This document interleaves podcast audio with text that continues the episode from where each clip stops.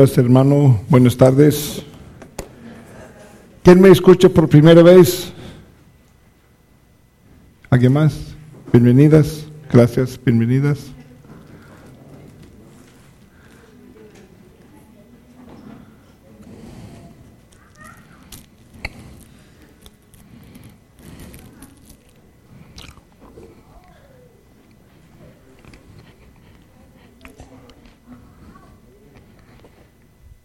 Estamos tocando varios temas con respecto a comparar las dos creencias. Un poquito menos volumen, por favor. De la evolución y la creación. Y este, entre todo quería, tomamos lo que aún Darwin dijo que viéramos de ambos lados los argumentos de cualquier asunto y tomamos en serio su comentario de comparar. Entonces, en esto llegamos a comparar. La evolución por azar dice que existe la, la uniformidad, es decir, que tenemos la misma magnitud y procesos locales hoy como lo pasado.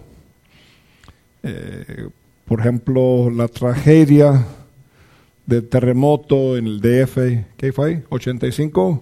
Sí pero fue local, ¿sí? Eh, tsunami en, en Océano Indio, ¿qué fue? ¿Qué año? 2005. Pero fue local, ¿sí?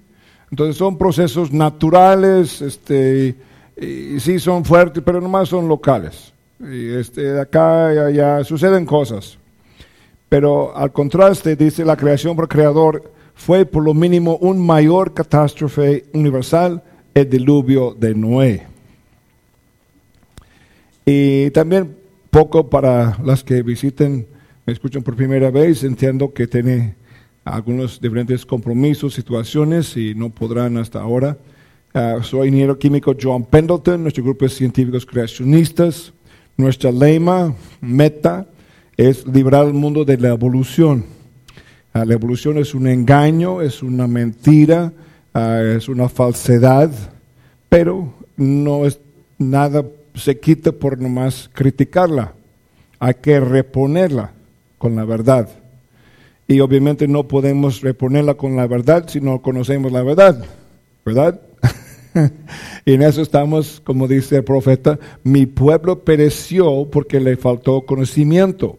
Entonces estamos para reponer ese conocimiento que nos hace falta.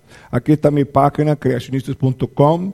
A las 20 conferencias de media hora, totalmente habladas e ilustradas, están disponibles gratis. Nomás requiere un poquito ah, rápido uh, conexión de internet para que aprecie. algunos están en YouTube, pero no todas las conferencias. Mi correo, si mande una pregunta, pone la palabra urgente para que sobresalte de más correos que me llegan. Si no te contesto unos ocho días, no estoy enojado, estoy ocupado, se me pasó. Mándame otra vez y sinceramente te voy a contestar. Ah, vengo de la ciudad de Zacatecas, Zacatecas. Deberían saber que Zacatecas es la segunda más alta ciudad en todo México. Vivo a una altura de 2.500 metros sobre el nivel del mar. Y, por supuesto, vivo más cerca de Dios que ustedes. Y como pueden apreciar, soy norteamericano, mi esposa también es norteamericana, con tan solo un hombre, una mujer, un matrimonio. Tuvimos años de ocho hijos. Y como dije a, los demás, nadie empieza a soñar, está casado, está casado, se casó la abuela, están casados. Nos queda esta señorita. Si alguien quiere mandarle un saludo, ah, tenemos una lista de 25 requisitos, a ver si calificas. Bueno, así tanto de cosas personales, entremos ya en el tema de hoy, el diluvio en los días de Noé. Ahora, este, ese, tema es definitivo, o sea, yo no, no fue duda que iba a ser el mensaje de hoy. Como es el último mensaje, el Señor Jesús mismo me estipuló esto le queda para hoy. Y aquí nos dice el por qué. Mas como en los días de Noé, así será la venida del Hijo del Hombre. Porque como en los días antes del diluvio estaban comiendo y bebiendo, casándose y dando en casamiento, hasta el día en que Noé entró en el arca.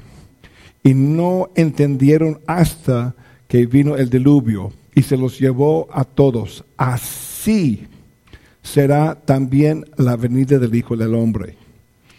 Y espero que estén conscientes que estamos más que nunca. Su venida está a la puerta. Y con más razón nos dice, como en los días de Noé, así será antes que venga Él. Entonces nos consta saber cómo fue en los días de Noé.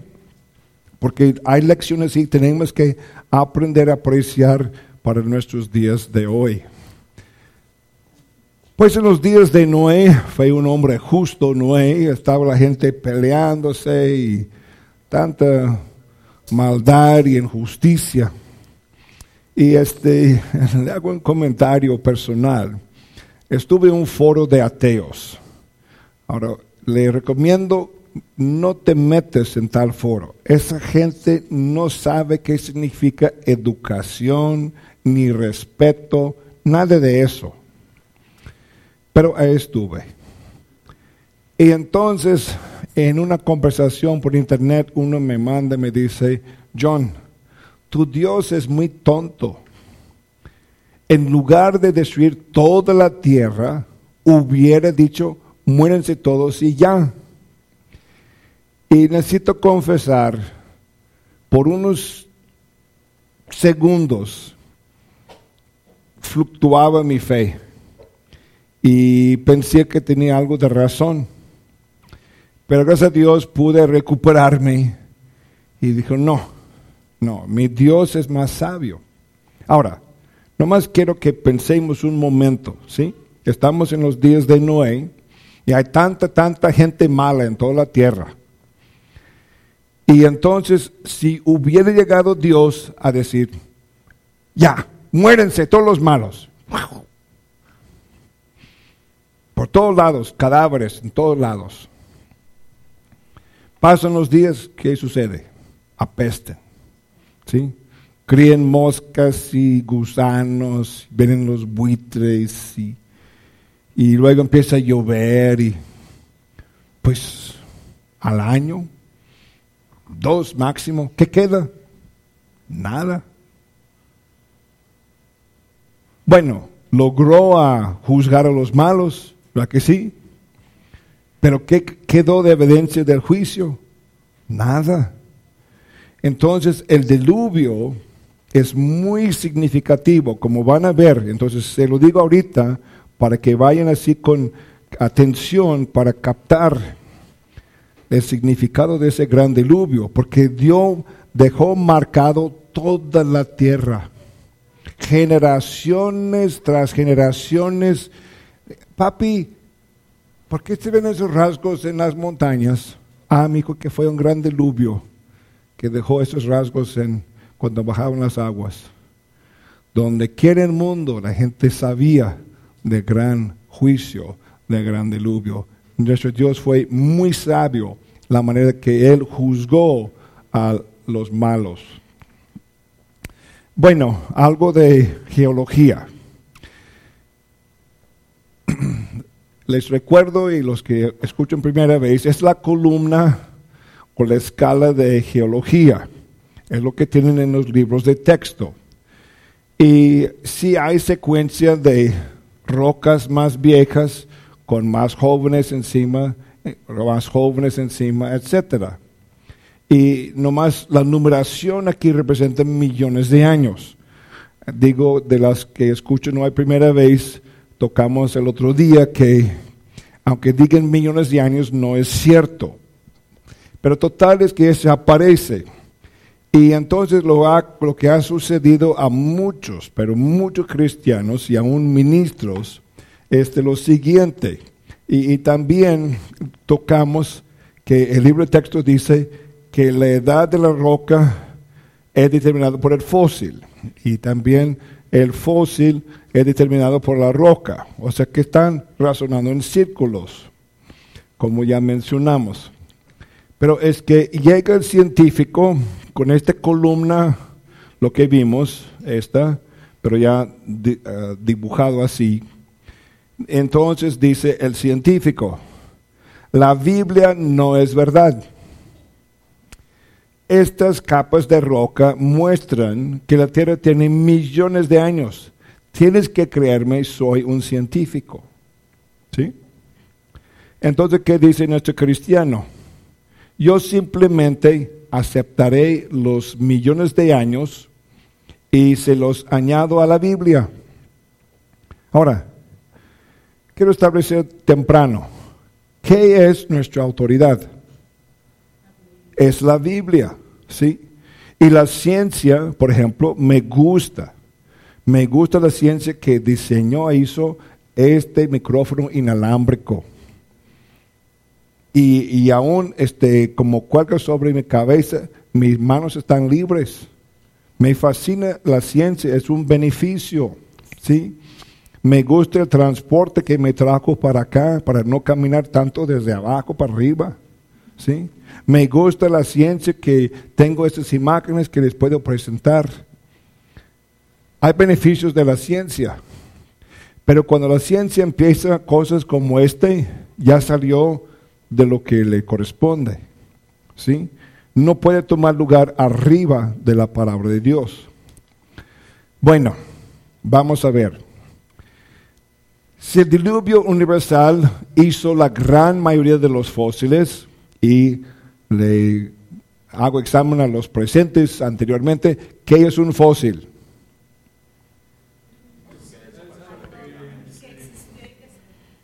algo que vivía antes que quedó preservado en estado de piedra. Si hay fósiles, nomás es que hicieron rápidamente en el gran diluvio. Si el gran diluvio universal hizo la gran mayoría de los fósiles, entonces no existen las épocas geológicas. O sea, sí hay capas de roca, pero ¿qué crees? No se hicieron durante millones y millones de años se formaron en un lapso de pocos años. Desde abajo para arriba todo acumuló así todo ese lodo y fósiles diferentes, pero en pocos años, no millones.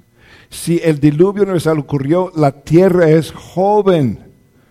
Con marca la Biblia, seis mil años. Otra cosa, vemos aquí planeta Tierra dos cosas. Si estuviéramos aquí en el espacio, ¿qué vamos a ver? Tierra y agua, ¿verdad? Bueno, los océanos, vemos 70% de la Tierra, la superficie es agua. Los océanos tienen un promedio de profundidad de 3.660 metros. Hay lugares más profundos, otros no tan profundos, pero el promedio es 3.660 metros. Vemos los continentes, medimos su altura, sacamos un promedio. Los continentes tienen un promedio de altura de solo 800 metros. Hacemos la tierra y los océanos parejo. ¿Qué nos queda? Casi 3 kilómetros de agua arriba de toda la tierra. Hay muchísima agua aquí. Recordamos también donde dice en Génesis 1, y luego dijo Dios, hay expansión en medio de las aguas y separe las aguas de las aguas. ¿Qué hay? Dos grupos, dos cuerpos de aguas. ¿A dónde fueron? Continuamos. E hizo Dios la expansión y separó las aguas que estaban debajo de la expansión de las aguas que estaban sobre la expansión. Y fue así.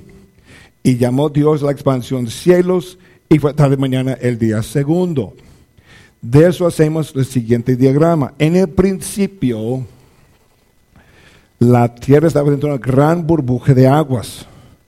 Estas aguas servían varios propósitos. Uno, hizo la tierra como un gran invernadero. Tanto los polos como el ecuador tenían casi la misma temperatura. Pónganme atención hizo la tierra como invernadero. Tanto los polos como el ecuador tenía casi la misma temperatura. Porque, lo repito, va a haber examen en un minuto. Pon atención. Servía ese capa de aguas como protector, escudo, rayos de nivel del sol, la luz ultravioleta, rayos cósmicos, rayos X. Tenía más de doble presión atmosférica. Si hay más presión atmosférica, es más fácil respirar. Reté unos años a mis hijos y mi yerno a una carrera de un kilómetro para la reunión familiar. Y entrenaba en Zacatecas, pues estoy en 2.500 metros sobre el nivel del mar. Y donde fui a correr es una laguna y tiene pista de kilómetro y cachito. Pues yo corría como la mitad y me cansaba. Pues fui caminando rápido para cobrar, cobrar así aliento, volví a correr. Y luego me cansé y fui a caminar y luego volví a correr. Y así dos tres veces así y completé ya todo este, eh, el kilómetro. Pero cuando llegamos a Guayabitos, al nivel del mar, ¿qué creen? Corrí todo el kilómetro sin detenerme. ¿Por qué? Hay más presión al nivel del mar. ¿Sí? Bueno, y también nomás aquí sacamos con los dinosaurios y también tanto ellos como ese hermano vivían muchos años antes del diluvio. Fue un ambiente ideal para vivir muchos, muchos años. Pero acuérdense de esta agua arriba. Al rato se viene para abajo. Bueno, ¿qué, les repetí ahorita? Que ese ambiente fue casi igual en los polos temperatura como en el Ecuador. ¿Qué creen? En el polo sur hay depósitos de carbón natural en las montañas Teron del este de Antártida también muestra que el Polo Sur tenía clima templado. Hay carbón natural. ¿De dónde viene carbón natural? De vegetación, de árboles. aún aquí han podido lugares identificar las hojas de árboles tropicales en el Polo Sur. Tenía otro ambiente en otra ocasión.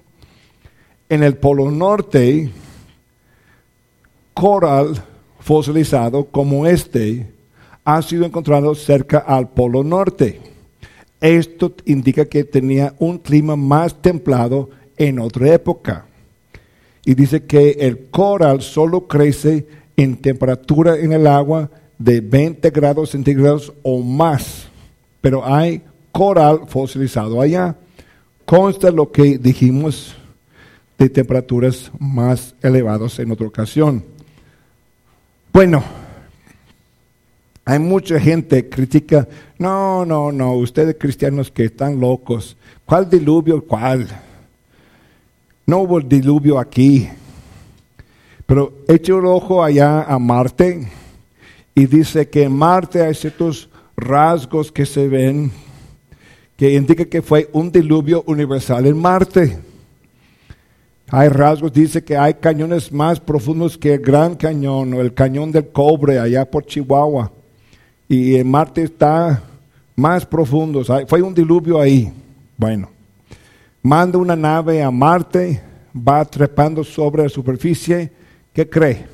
No hay agua. Creen que ya fue diluvio, no tiene agua. Aquí tenemos bastante agua y no fue diluvio. ¿Qué quiere esa gente? No le entiendo.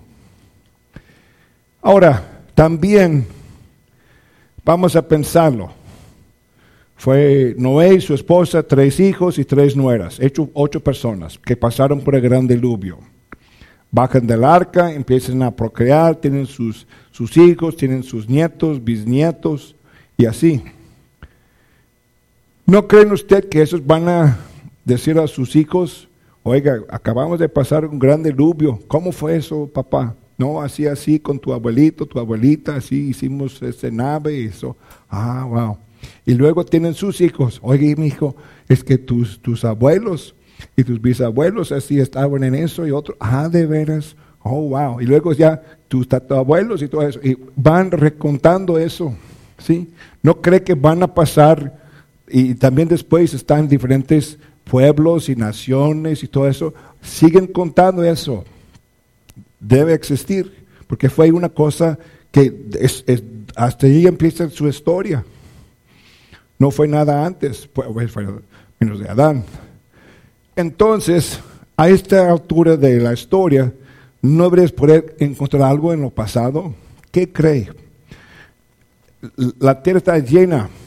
Hay leyendas acerca del diluvio universal y aquí es la numeración aproximadamente de cada ah, continente o área del mundo.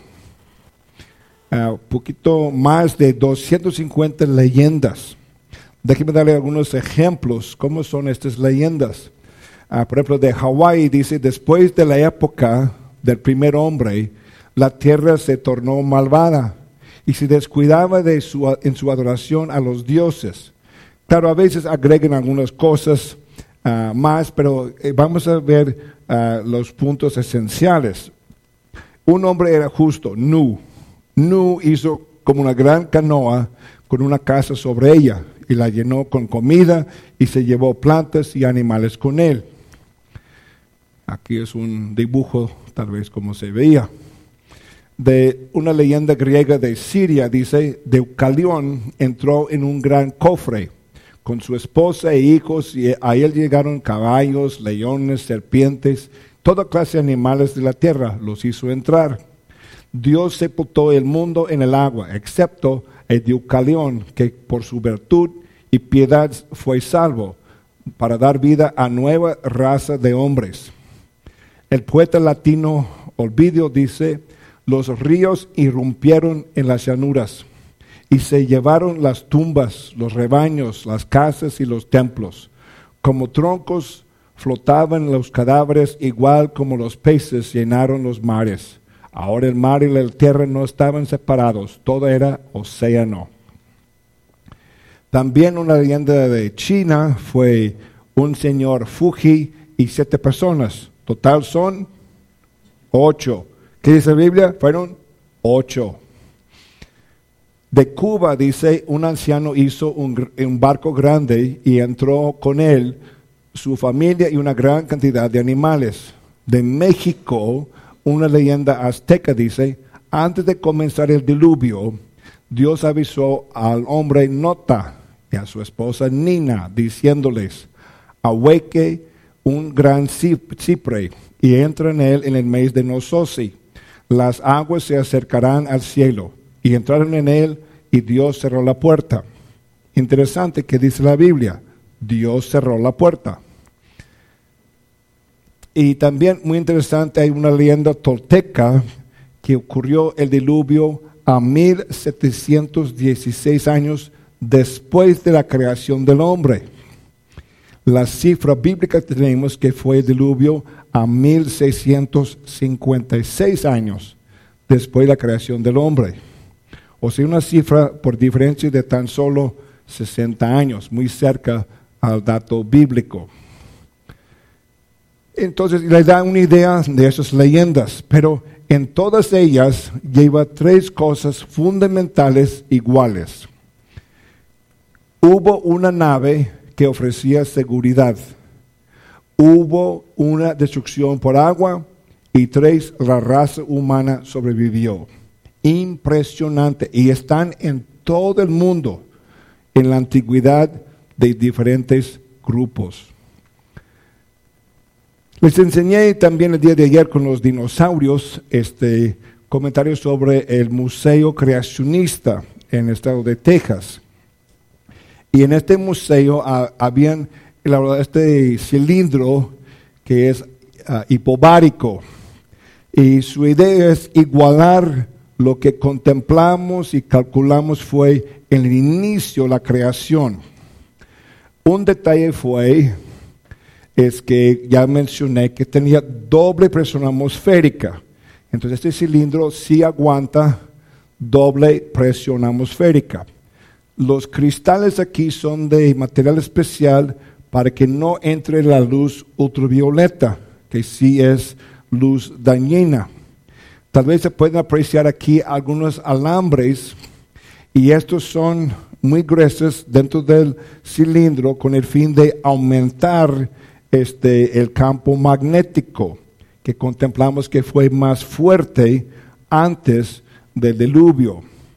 Total, aquí en este ambiente introdujeron dos cosas. Uno fue primero moscas de vinagre. Esos pequeños moscas en tu cocina, cuando queda una comida demasiado tiempo fuera o una fruta queda demasiado ah, madura. Y total, esos mosquitos ahí tenía tres veces más vida en ese ambiente que tienen aquí afuera. Eso es significativo. Y luego introdujeron así una víbora. Esa víbora era víbora venenosa y tomaron una muestra de su veneno y bajo microscopio se ve así, como una mezcla.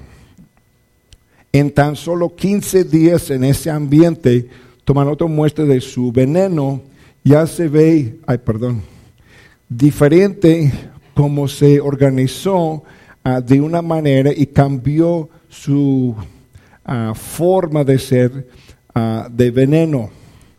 También cerca de ese cilindro y como el, campo magnético no se detiene, este influía a ese pecero donde había pirañas.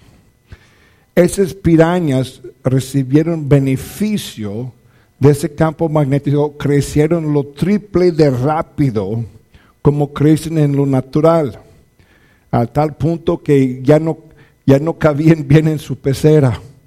Entonces son pequeñas indicaciones benéficos, benéficas que ya vimos con ese sistema que consta lo que fue el inicio de la creación.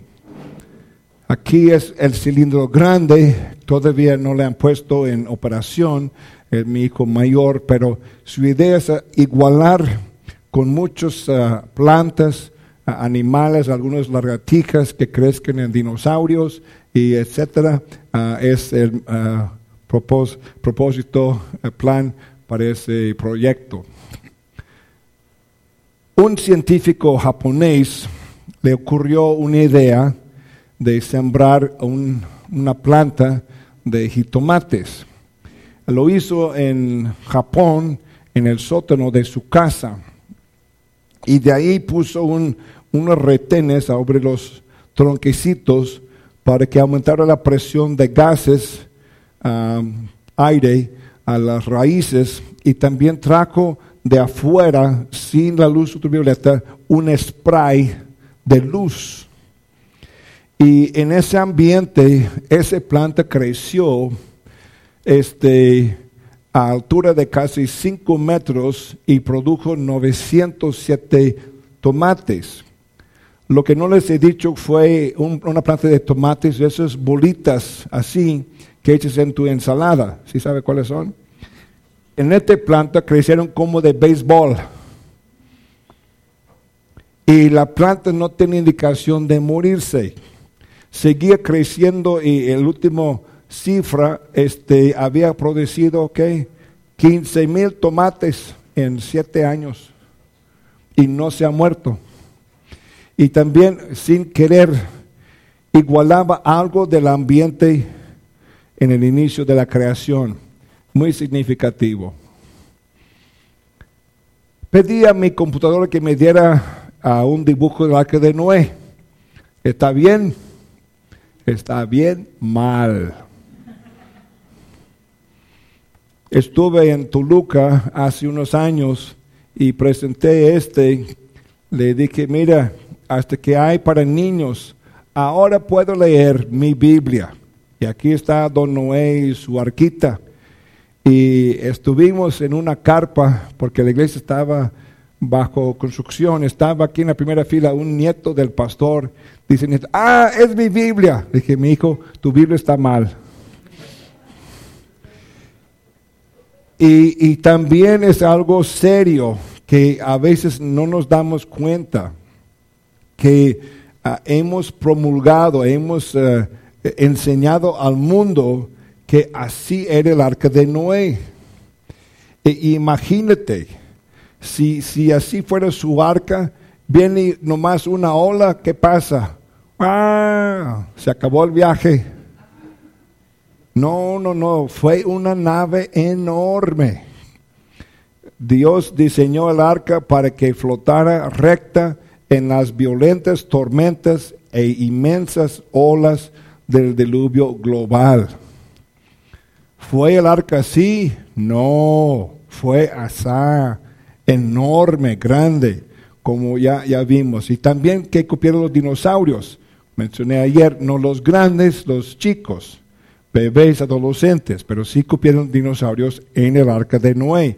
Y fue grande, como mencioné, ah, convirtiendo los, las medidas de eh, la Biblia por lo mínimo fue 133 metros de largo, 23 metros de anchura, 14 de altura, con tres pisos. Tenía capacidad de 522 vagones de carga del ferrocarril. Y también, este, si promedio animal fue como de una oveja, cabían 125 mil animales terrestres en el arca de Noé.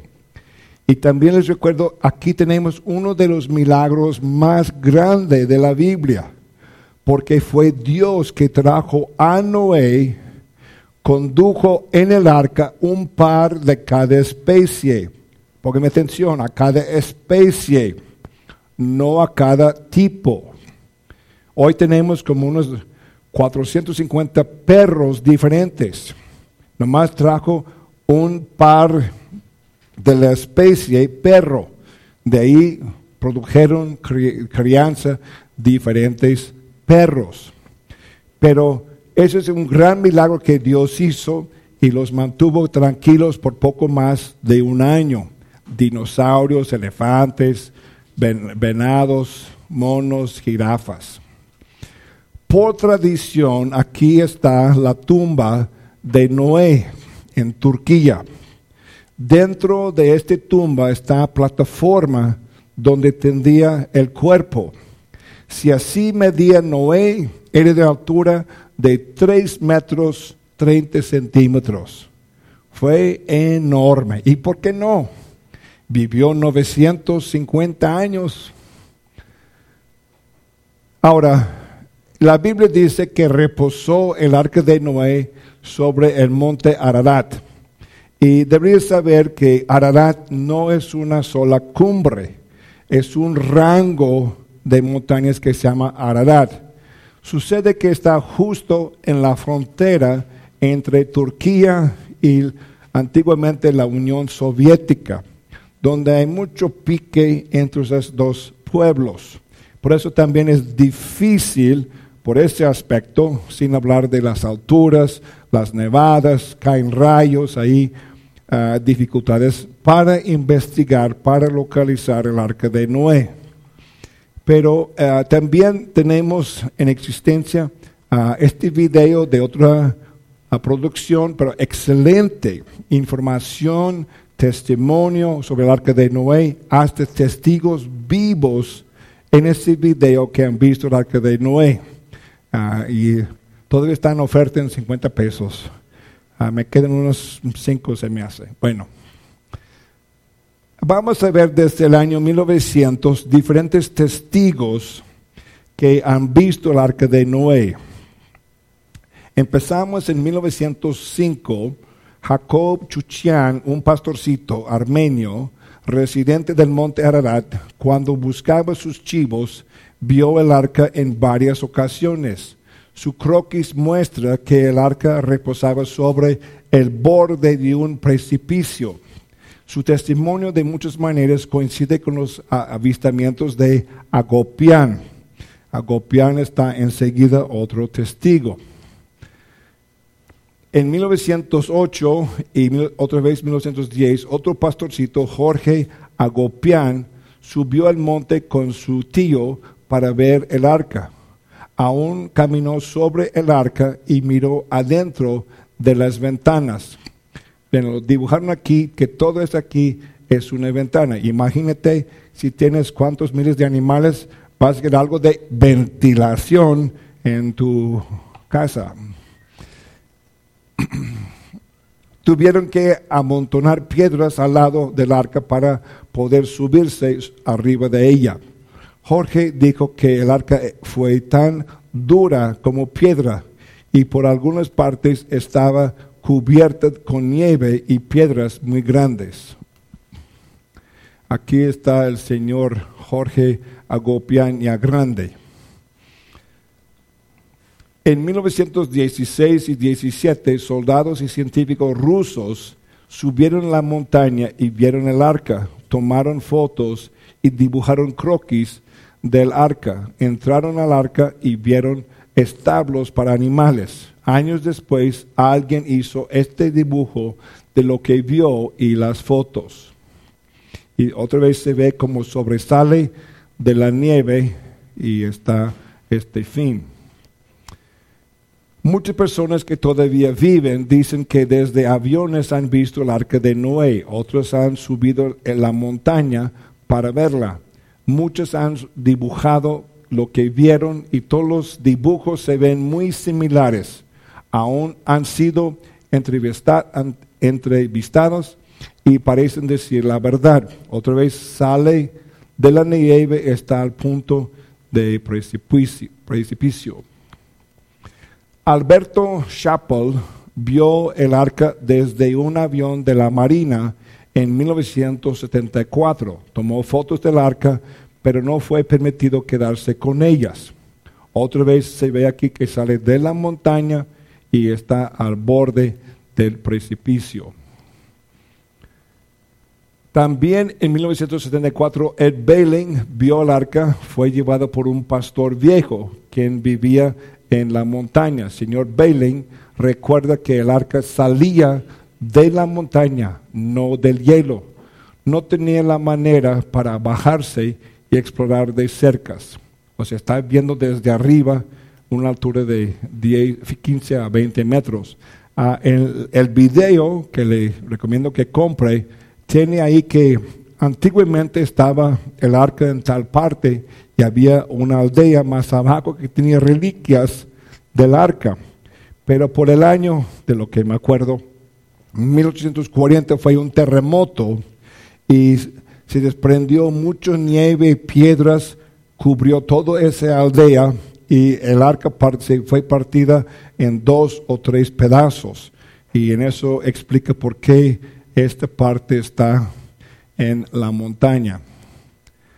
En 1985, por Jim Wilson, un avión americano para espionaje, el U-2, tomó fotos del aire que muestran el arca. Dicen algunos, no podemos obtener estas fotos del gobierno, pero fue dibujada así. Hay reportes que hay hasta ocho juegos diferentes de fotos militares que indican la existencia del arca. El señor Ed Davis, en 1943, Ed Davis, sirviendo como ingeniero civil en el ejército americano, fue asignado a Irán. Una familia de aldeanos se lo llevó para ver el arca. Relató su experiencia en 1986 a Alfred Lee, quien hizo este dibujo basado en su testimonio. Y aquí se ve una parte del arca y aquí la otra parte. en una expedición que fue, ah, ya llegaron al lugar más alto que pudiera y fue amenaza de fuerte, fuerte tormenta. Entonces un hombre no pudo pasar la última piedra ahí y nomás estiró sus brazos y sin ver tomó esta fotografía con su cámara. Y luego tuvieron urgentemente bajar de la montaña. Después de revelar la película salió esta fotografía. Este fue el primero. Note si puede alcanzar esta pequeña línea blanca como punto de referencia. Aquí hay algo. Van así magnificando, amplificando la foto. Aquí está la línea blanca, aquí se ve como una caja. Y aquí más es de la misma. Se ven aquí otra vez como estas ah, ventanas arriba y como es algo más rectangular. También en el video que vendo está parte del video original del francés Fernand Navarra. En 5 de julio de 1955, él subió y bajó parte de una viga tomado del arca de Noé. Y lo que entiendo de diferentes trozos de madera que han bajado de ahí, ninguna madera coincide, pues no hay nada de árboles de esa altura. Y, entonces este es algo muy significativo también, que hay madera ahí, pero ningún árbol del área es similar de lo que es esa madera. Y en eso terminamos la primera parte, recordamos, porque sí vale recordarnos la palabra de Jesús que dice, mas como en los días de Noé, así será la venida del Hijo del Hombre, porque como en los días antes del diluvio estaban comiendo y bebiendo, ¿es malo? No. Casándose y dando un casamiento, ¿es malo? No. Hasta que en el día que Noé entró en su barca, pero eso fue lo único que estaban pensando. Es como igual como el hombre rico. Dice, no, produjo grande cosecha, ¿qué voy a hacer? Voy a derribar mis granjas y hacer más grandes. Dice, necio, esta noche te van a pedir tu alma. Así es aquel que no es rico para con Dios. No está malo comer, beber, no es malo casarse o dar en casamiento, pero no sea la única cosa que hagas. Dedícate a conocer a tu Dios y hacer su voluntad. Y no entendieron hasta que vino el diluvio y se los llevó a todos. Así será también la venida del Hijo del Hombre. Bueno, una pequeña encuesta, una prueba. Ponga atención. Cada palabra es importante. Pregunta. Según la Biblia, ¿qué animales fueron nombrados de haber entrado, estado en el arca. Gallina, perro, oso, vaca, paloma, murciélago, dinosaurio, tigre, cebra, ballena.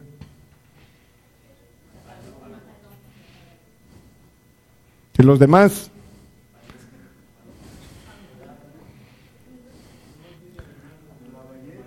Los demás estaban en el arca menos la ballena, ningún animal acuático.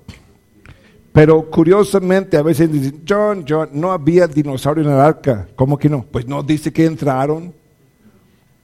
Pues únicamente dice que entró, habló del palomo y el cuervo.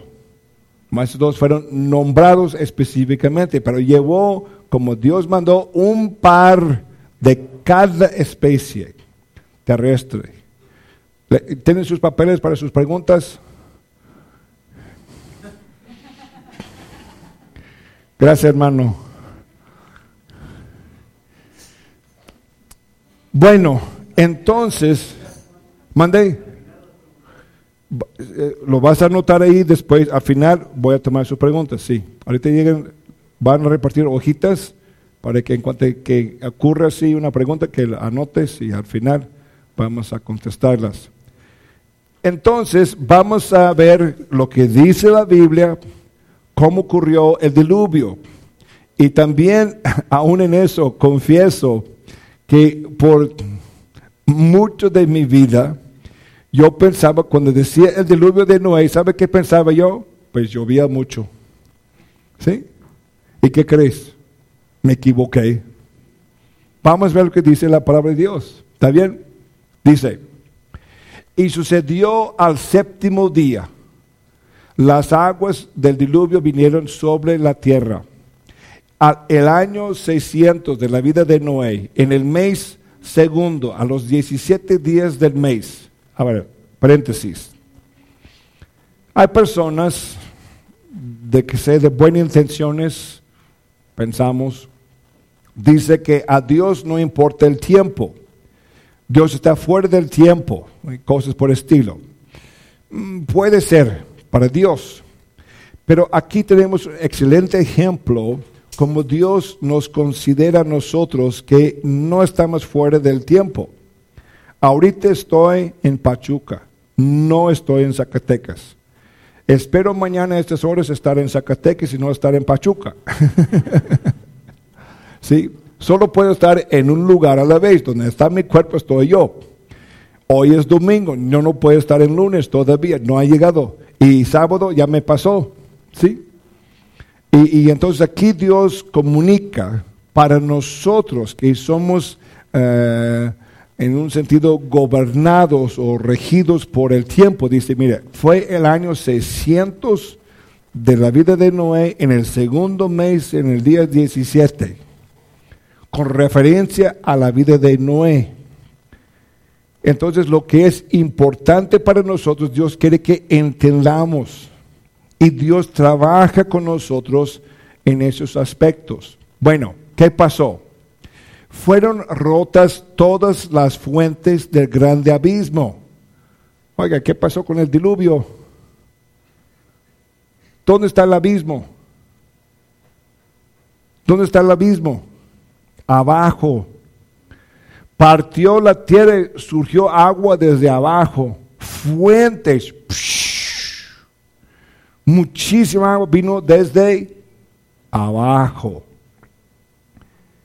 Y las cataratas de los cielos fueron abiertas. Vino agua desde arriba. Fueron dos fuentes de agua, desde abajo, desde arriba.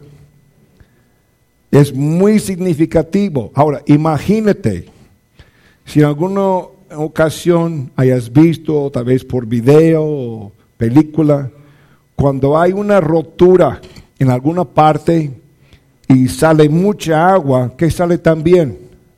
Mucha tierra con el agua, que empieza a formar mucho lodo, que se mezcla el agua y la tierra. Entonces imagínate tanta agua surgiendo, ¿qué está llevando también? Mucha tierra produciendo mucho lodo, importante para hacer las capas geológicas. Hubo lluvia sobre la tierra 40 días y 40 noches. Hoy, hoy, si juntáramos toda la humedad, todo el vapor de agua que hay en toda la tierra, todo el cielo, ¿sí? toda la atmósfera, y le reducimos a agua líquida, ¿Sabe cuánto vamos a juntar para el nivel de la tierra? Como unos 5 este, centímetros de agua. ¿Cuál diluvio? Pero fue un caso diferente. ¿Te acuerdas? Dios movió la mitad del agua en la tierra arriba de la tierra y también surgió mucha agua debajo de la tierra.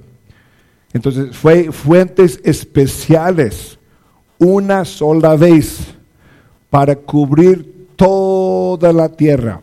Eso es importante que entendamos que la Biblia tiene razón. Entonces está ese gran diluvio. Ya sabemos de dónde vino el agua y cubrió toda la tierra. La otra pregunta es, ¿a dónde se fue? Buena pregunta. Y también, ¿qué crees? Vamos a buscar con nuestra autoridad que nos oriente. Dice en Salmo 104, Él, Dios, fundó la tierra sobre sus cimientos, no será jamás removida. Con el abismo, acuérdese aquí, el abismo, con el abismo como con vestido la cubriste. ¿Cuál? La tierra. Sobre los montes estaban las aguas y también hice comentario, repito, en el principio de la creación las montañas eran más bajitas. Ponga atención, eran, eran más bajitas. Pero total las aguas cubrieron los montes con aguas. A tu reprensión de Dios huyeron. Al sonido de tu reino se apresuraron. Subieron los montes descendieron los valles al lugar que tú les fundaste. Les pusiste término el cual no traspasarán ni volverán a cubrir la tierra. Ahora este que subieron los montes, descendieron los valles, es lo siguiente. ¿Se acuerdan en los primeros ah, camas con colchón de, agua? Eh, y si fuera así matrimonial, y aquí está una persona acostada, y viene una persona traviesa, se lanza, ¿qué pasa con la primera? Va para arriba, ¿verdad? Entonces, obviamente aquí, si están subiendo los montes, que necesitan alto, pero ya suben más, no pueden subir sin que los fondos de los océanos, aquí dice valles, los fondos de los océanos empiecen a bajar. O sea, están así y empiezan así. Entonces, ¿qué pasa con el agua? Escurre a los lugares más bajos. Van así cortando, causando erosiones, dejando rasgos, como vemos hoy en día. Y ya se acomodó toda la tierra, el agua del diluvio está aquí. Vemos la cantidad, como enseñé al principio, tanta agua que aquí en la tierra. Ahora, Imagínate de aquel tiempo antes del diluvio. Toda la tierra, miles de millones de personas, animales, vegetación, peces, todo, dinosaurios en todas partes. Y viene ese gran diluvio. Solo los que están en el arca quedan a salvo. Los demás afuera, ahogados y sepultados en tierra de esta altura de hoy, mirando para atrás, ¿qué esperamos encontrar? Miles de millones de cosas muertas. Vivían antes, pero ya están muertas. Enterradas en capas de roca, que antes era lodo, ya es roca. En toda la tierra, puestas allí por el agua. Es lo que encontramos evidencia donde quiera que fue el gran diluvio, el gran juicio de Dios sobre la tierra. Quiso dejar registro que toda generación en todas partes viera evidencia que Dios juzga el pecado. Qué sabio nuestro Dios. No únicamente logró el juicio, dejó un testimonio en toda la tierra. Y podemos aprovechar en eso, dar testimonio también a nuestros amigos. Mire, Dios juzga el pecado, no juega.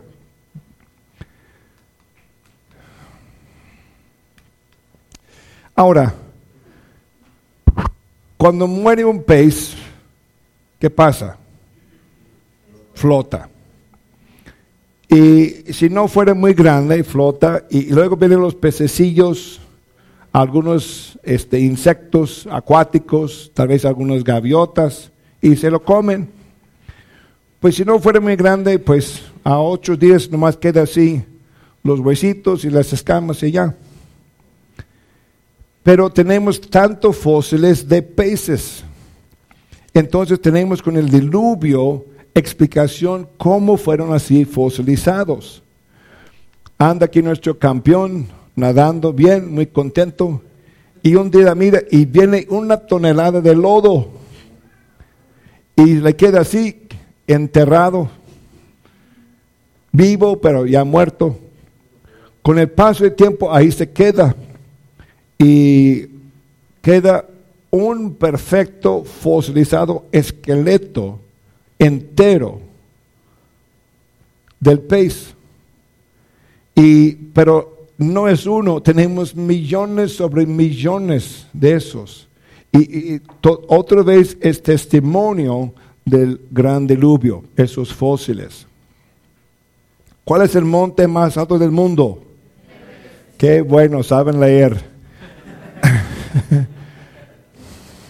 Exactamente. Ahora, mil metros, fíjese bien, mil metros antes de la mera cima de Everest, tenemos toneladas sobre toneladas de perfectamente preservados fósiles de conchas, algas y peces. ¿Cómo llegaron a estar ahí? Pues dice la Biblia que fue un gran diluvio que inundó toda la tierra hasta los montes más altos de aquel tiempo.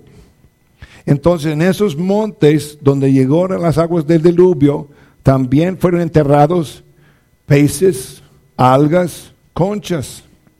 Después del diluvio empezaron a subirse Y Everest llegó a su gran altura, pero llevando consigo mismo estos fósiles. Inclusive no solamente Everest, Everest más por ser el monte más alto, pero en todos lugares altos del mundo hay fósiles marinos, peces, algas y conchas. Y sabemos por el diluvio, es testimonio cómo llegaron a estar tan lejos de los mares. Fue por el gran diluvio. Tenemos eh, el Gran Cañón de, de, Arizona, Estados Unidos. Es un hoyo de kilómetro y medio de profundidad. Y vamos a hacer un pequeño experimento. Aquí a la orilla están dos personas. Una persona que cree en la evolución y dice, ah, miren nomás, lo que hizo poquita agua y muchísimo tiempo. A su lado está una persona creacionista y dice, ah, miren nomás, lo que hizo muchísima agua y poco tiempo. Ahora, ¿quién tiene razón? Pues en el momento están empatados. Uno opina poquita agua y mucho tiempo, otro opina muchísima agua y poco tiempo. Vemos el mismo resultado, pero ¿cómo llegó al resultado? Pues vamos a investigar poquito más. En lugares desérticos como este, donde está mucha roca expuesto al sol, las lluvias, nevadas, heladas, este calor, viento, con el paso de siglos, esas rocas empiezan a formar lo que se llama barniz del desierto. Como hay algo de barniz aquí en este púlpito, también forma sobre las rocas con largo tiempo barniz del desierto. Y muy curiosamente, en el Gran Cañón, ese barniz se ve desde casi todo arriba hasta casi a la altura del río Colorado. Eso implica que esas rocas tienen mucho tiempo expuesto para la formación de ese barniz. También aquí tenemos uh, mapa de, aquí está el estado de Colorado, Nuevo México, uh, se orienta está arriba de, de, Juárez, aquí está el estado de Arizona y aquí está el estado de Utah. Y la parte negra aquí es lo que es el Gran Cañón. Eso es de profundidad de ese hoyo. Antiguamente había esos dos lagos, ya no están, pero ah, tal vez han visto en ciertos lugares donde ha habido lago por mucho tiempo, pero ha bajado el nivel del agua y se ve en toda la orilla donde hay roca, como alguien fue y pintó así una línea blanca. ¿Sí, ¿sí me entienden? ¿Sí? tenemos aquí esas marcaciones, que antiguamente había marcaciones donde había guardado agua en ese lugar. Por eso sabemos que había esos dos, dos lagos. Contemplamos, y yo entiendo que estamos haciendo eso, pero total, que después del diluvio, como fue la tierra acomodándose, esos dos lagos quedaron así atrapados con agua en ese lugar, esos lugares. Algún día fue algo que como 100 años contemplamos después del diluvio, se abrió como un dique y se vaciaron los dos lagos rápidamente, formando rápidamente el Gran Cañón. Y también tenemos algo en eso. Ahora, la entrada aquí al Gran Cañón del río Colorado tiene altura de 2.800 pies, aproximadamente por 3 a unos 900 metros de altura. La salida aquí es de 1.800 pies, aproximadamente 600 metros, de 900 a 600 metros, es la bajada, ¿sí? Va el río Colorado, ¿sí? Pero ese cañón en alguna parte cortó ese río, porque fue el río que le cortó el cañón, tiene altura de 8.800 pies. Ahora, el agua no corre hacia arriba, ¿verdad que no? Pero si fuera tanta agua almacenada hacia atrás, tendría un impulso que podía actualmente brincar, saltar.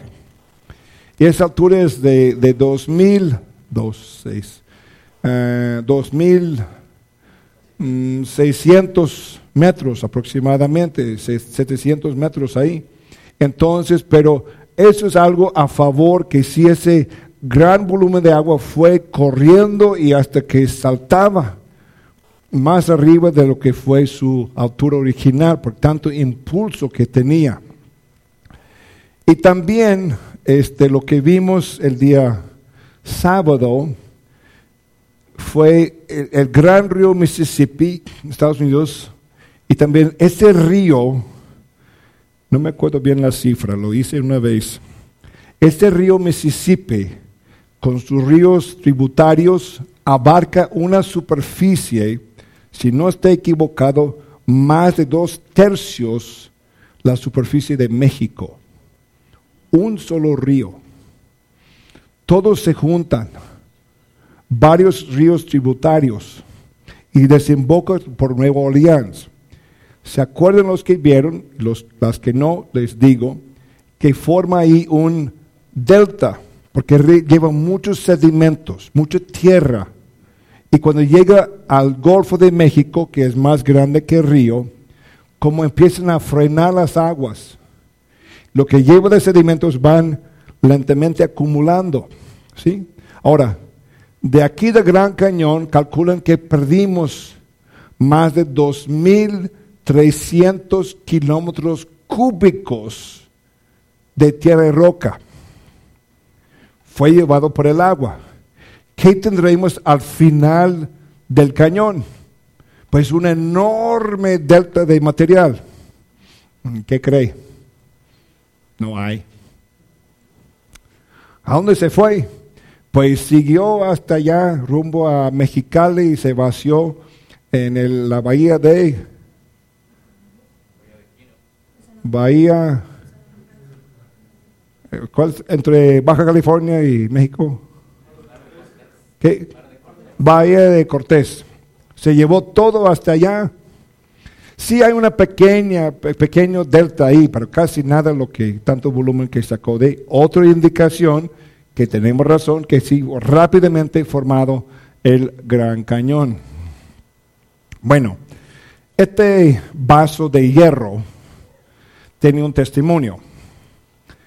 Viene de Sulphur Springs, Arkansas, Estados Unidos, noviembre 1948. Dice, mientras yo trabajaba, el señor Frank Kimmond, en la planta eléctrica municipal de Thomas, Oklahoma, en 1912, encontré un pedazo de carbón natural que fue demasiado grande para usar en el horno. O sea, tenía un horno donde metía carbón natural, quemaba, generaba así calor que hacía vapor que hizo girar los generadores de electricidad. ¿Sí? Bueno. Entonces él dice, lo partí ese pedazo con el marro. Este plato de hierro cayó del centro, dejando la impresión o molde del plato en el pedazo de carbón. Jim Stuhl, su compañero, empleado de la eh, compañía, presenció cuando se partió el carbón y lo vio caer. Averigüé este, la fuente del carbón y entendí que vino de la mina de Wilburton, Oklahoma. Testificado delante de mí en Sulphur Springs, Arkansas, eh, 1948, delante del notario público Julia Eldred. Ahora, ¿de dónde vienen platos de hierro? Son hechos por el hombre. ¿Dónde estaba? dentro de un pedazo de carbón. Según la evolución, ¿qué tan viejo es el carbón natural? Millones de años. ¿Qué indica? Que el hombre vivía hace millones de años. O te ves están equivocados de millones de años. Interesante indicación del gran diluvio que llevó ese plato y con tanto vegetación fue metido dentro de ahí. La formación de carbono natural requiere un metro de material vegetal, acerrín, cosas vegetales, madera, lo que sea, que sea vegetal, un metro para que produzca 10 centímetros de carbono natural. Aquí eso es una altura de 100 metros de carbono natural. ¿Qué quiere decir? Había ahí un kilómetro de material vegetal. Y luego algo lo juntó, todo ese material vegetal en un lugar, echó encima esa capa de lodo que después se hizo roca. ¿Qué proceso natural existe que pudiera juntar tanto material vegetal y luego echar encima ese capa de lodo? Mm, ¿Qué tal un gran diluvio? Bueno que hiciera eso. También en varios betas de carbono están troncos de árboles que atraviesen eso. Vemos otra vez la fuerza de acción hidráulica, acción de agua. Aquí está un árbol, esta parte es carbón, esta parte es piedra. Dos opciones. Los árboles pueden crecer atravesando capas de piedra o fue acción del gran diluvio y el agua que se juntó todo, material vegetal que hizo carbón, material lodo que hizo piedra. En Francia hay estos se llaman este, árboles polistratos. O sea, un estrato es un nivel de roca. Se ve, por ejemplo, así las líneas aquí. Y esos troncos están atravesando muchas capas de roca. Y aquí hay unos trabajadores. Y esto es otra indicación de la gran fuerza y volumen de agua, fuerza de agua para juntar tanto los troncos le lodo y depositar todo ahí y ya quedó otro testimonio del gran diluvio. Ah, hay muchas huellas que se encuentran, 80% de ellas, de todo clase, todo animal, ser humano, todo eso, 80% están subiendo. ¿Por qué están subiendo? Porque yo digo, estaba huyéndose en el principio del gran diluvio venía el agua, pues vámonos. y huían, pero total, este, pero quedaron así sellados con otra capa de lodo encima, preservados. Y otra indicación, gente que huía, animales que huían de las aguas ah, subiendo del gran diluvio. Aquí estuve en Colorado. Ah, también tengo mi, mi ejemplo aquí.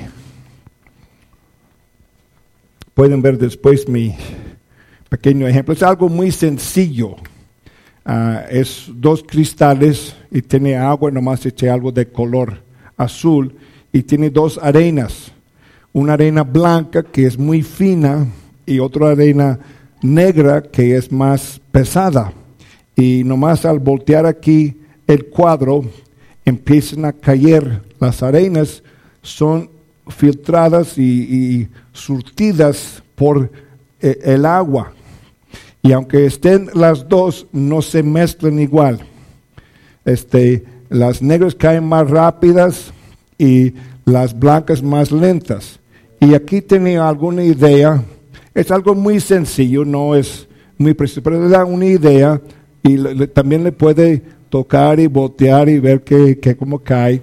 Pero aquí ya ven cuando cortan así una loma para hacer carretera y cuando pases ves así las líneas. Entonces una idea que fue tanto, tanto lodo, olas y ondas de agua corriendo todas partes. Y entonces la acción hidráulica, la acción del agua, como ve aquí en este cuadro, van surtiendo según el, eh, espesor, lo grande de los granos, y dejaban así, ah, y, aún fueron así paralelos, pero fue el negro y después el otro color, luego más el negro y el otro color, según quién sabe cuántas olas y ondas, pero sí surtía. Luego fue movimientos de la tierra que fueron así lanzados, pero es algo interesante cómo se hizo esto. Ahora, podemos pensar en cañones sobre la tierra, pero ¿qué tal cañones debajo del océano? Si existen. Y eso es muy curioso. Ah, aquí es, uh, aquí, eso es Los Ángeles, California. Eso es la tierra. Aquí está la ciudad, las montañas. Y aquí la parte gris azul eh, es el océano. Pero aquí hay dos cañones. Aquí está este y aquí está otro. Esto se llama cañón uh, redondo. Este es de San Pedro y Valle Océano. Aquí otro ah, toma de aquí, otra vez aquí está Los Ángeles, la parte gris oscuro, y luego aquí empieza la playa. Y según cambio de color, empiezan a cambiar de profundidad. Pero aquí está este cañón de Santa Mónica y este cañón de ah, Redondo. Ahora, ¿Cómo se puede formar un cañón debajo del mar? ¿Qué crees? No se puede. Y luego, ahí están, sí. Hay otra cosa. El nivel del agua de los océanos después del diluvio eran más abajo. Entonces, cuando la tierra empezó a acomodarse, escurrían las aguas e hicieron esos cañones. Y aquí es otro ejemplo, este de la China. Son varios cañones aquí. está por el área de Basamuk, no sé dónde queda en la China, pero son cañones también debajo de los océanos. Entonces, otra indicación, el nivel del océano era más bajo, empezaron a llenar más después de hacer esos cañones. Y Ahorita le explico dónde vino el agua. También nomás, este fue bello que saqué, es un fósil ah, de un uh, mantarraya. Y miren la precisión. Y se acuerdan de los fósiles. ¿Cuáles son las condiciones? Muerte repentina, sepultura repentina, presión repentina y luego la filtración de agua mineralizada. Queden así ya fosilizados otra indicación del gran diluvio. También este, la tierra estaba de lodo, pero esos son rocas. Mire cómo son curvadas, dobladas aquí. Mire estos aquí. Aquí son carros y mire este. Y más impresionantes son estas montañas, como un acordeón.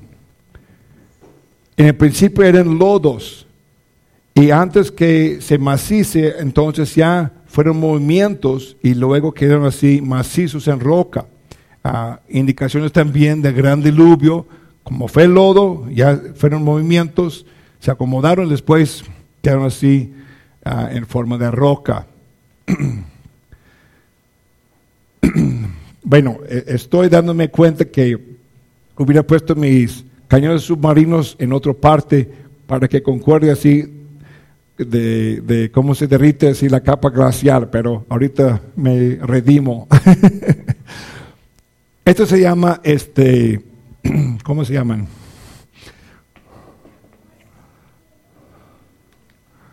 Se llaman, se llaman diatomeas, gracias. Esos son diatomeas, son muy pequeños, son microscópicos y son bellos, bellas. Y este, son microbios del, del océano pero total es que tenemos minas, por ejemplo, esta mina de California, es todo hecho así, es ah, silicia y es todo eso así de atomeas muertas. Cantidad y cantidad y cantidad. Y este fue algo que ocurrió que se muriera y fueron así juntadas en un solo lugar. Y de pilón estaba así una ballena parada sobre su cola. Y entonces otra vez es masiva acción de agua, juntando tanto así de atomeas muertas y contemplamos que fueron roturas de la tierra, los océanos, salió mucho magna o lava, calor, matándolas. Entonces, acción de agua juntó todas esas uh, diatomeas muertas y depositaron en un lugar. La ballena fue depositada así, acostada. Otra vez fueron movimientos de la tierra que la paró sobre su, su cola. Está el esqueleto. Uh, nomás para que sepa, este uh, silicia es lo que se usa, por ejemplo, en el taller mecánico hay un derrame de aceite, nomás se viente algo, lo chupa. a los que tienen mascotas gatos tienen su baño para que haga su necesidad ahí. Hay gente que usa este material para pulir pisos. O sea, tiene muchos beneficios este material. Bueno, después de Luis tenemos el primer arco iris. Y Dios prometió que por el arco iris iba a ser su pacto de no volver a juzgar la tierra con agua. No sé qué tan bueno es su promesa porque va a juzgar con fuego. no está bien. Pero este es, es, otra indicación. No existía antes. ¿Se acuerda de esa capa de aguas? No podía haber arco iris. ¿Por qué? Porque aunque llegaba la luz, no fue directa la luz del sol y no llovía. Y se forma el arco iris básicamente que cada gota de, lluvia es como una pequeña prisma. Una prisma sirve para separar la luz blanca en sus componentes de colores. Y las muchísimas gotas de lluvia, cuando está, digamos, el sol más al, al oeste y están las nubes y cae el agua más al, al este, se ve el arco iris, porque está atravesando el agua y formando el arco iris. También cuentan la idea que tal vez por Yucatán cayó un enorme meteorito que causó la muerte de los dinosaurios. Pero tenemos otra idea. Ah, en el año 1900, ¿cuál fue? ¿Cuál fue? ¿Cuál fue? 96. Cayó sobre Júpiter un enorme meteorito, se llama Shoemaker-Levy, que se partió en 21 pedazos. Un impacto fue al diámetro de la Tierra. gracias a Dios no nos tocó. y, y total, esos impactos son impresionantes. Ahora, cometas deben saber y aquí vamos a tener la teoría Pendleton, ahí te explico. Cometas son diferentes que asteroides. Cometas son hechos de mayor parte de agua congelada a 250 grados bajo cero. No la toques. Ay, ay, ay. Ahora, propongo lo siguiente, y hasta ahí llegué, pero es algo interesante. Este, en Canadá se ve la bahía de Hudson y se puede notar más arriba las otras costas son muy irregulares. Pero aquí en la bahía de Hudson se ve aquí esta costa como parte de una curva, de un círculo. Algo aquí. Esto se ve casi la mitad de un círculo con estas islas en el centro. Lo que propongo yo que vino sobre la tierra en el tiempo del diluvio varios cometas que rompieron esa capa de aguas y fueron un impacto sobre la tierra que tal vez eh, sirvieron para doblar la inclinación de la tierra. Eh, pero eso es, algo aparte. Pero total es que imagínate que una bola de nieve de 250 grados bajo cero pegara así la tierra.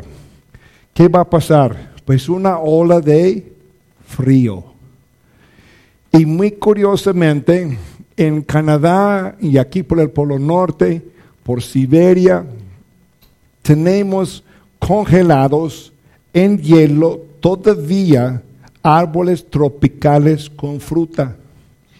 Tenemos fósiles de animales tropicales que vivían muy al norte. Otra vez tenía otro clima. Y también este, parte de eso, en Siberia sobre todo tenemos aproximadamente calculadas 5 millones de mamuts congelados. Y acuérdense, un mamut es como un elefante. Y, pero están en, en Siberia y Alaska. Y es testimonio del repentino cataclismo que azotó la tierra en el pasado. Ahora, este, ahora, tenemos ideas de mamuts, como están en Siberia, están en Alaska, son velludos, pensamos que eran animales diseñados para vivir en lugares fríos. Nada. La diferencia entre mamuts y un oso polar es esto. El oso polar, por cada pelo, cada pelo de su cuerpo tiene una glándula que produce un aceite especial que conserva el calor de su cuerpo. El mamut no se goza de tal glándula. Más bien, el mamut es como el perezoso de la selva también es velludo, pero sus pelos sirven más bien para moderar la temperatura de su cuerpo, no de conservar la temperatura como el, pozo, el oso polar. Y, también después del diluvio fue clima diferente. Ay, perdón. Y, y en eso también, este, con ese capa de frío, quedaron así congelados, parados, algunos con comida todavía en la boca, en el vientre, y eran comida tropical. En Siberia, en Alaska, fue ambiente diferente en otra ocasión. Pero en eso vamos a terminar que yo creo que en el Big Bang, pero el Big Bang viene Dice la palabra de Dios, y sabiendo primero esto, que en los últimos posteros días vendrán burladores, andando según sus propias concupiscencias, diciendo, ¿dónde está la promesa de su advenimiento? ¿Cuándo viene Cristo? Porque desde el día de los padres durmieron, todas las cosas permanecen así como desde el principio de la creación. Estos ignoran voluntariamente que en el tiempo antiguo fueron hechos por la palabra de Dios los cielos y la tierra, que proviene del agua y por el agua subsiste, por lo cual el mundo de entonces pereció, anegado en el agua.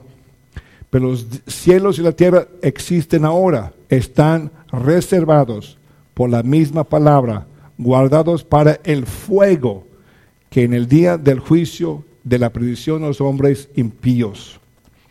O sea, que viene el juicio de fuego, que va a deshacer mi casa, tu casa, mis bienes, tus bienes. O sea, que vivamos en este mundo, pero no vivamos únicamente para este mundo. Y también una palabra que pertenece a Timoteo para nosotros. Guarda lo que se te ha encomendado, evitando las profanas pláticas sobre cosas vanas y los argumentos de la falsamente llamada ciencia. La evolución no es ciencia, falsamente llamada, pero ya somos aprendiendo cómo hablar de la ciencia verdad que es la creación de nuestro Creador, la cual profesando algunos se desviaron de la fe. Y para terminar tenemos lo siguiente, fue un resumen de la historia Empezó la creación un mundo perfecto. Entró el pecado. Este pecado traspasó al mundo muerte, enfermedad, dolor, sufrimiento, angustia emocional. Pero gracias a Dios vino Cristo, murió en la cruz y fue resucitado en victoria.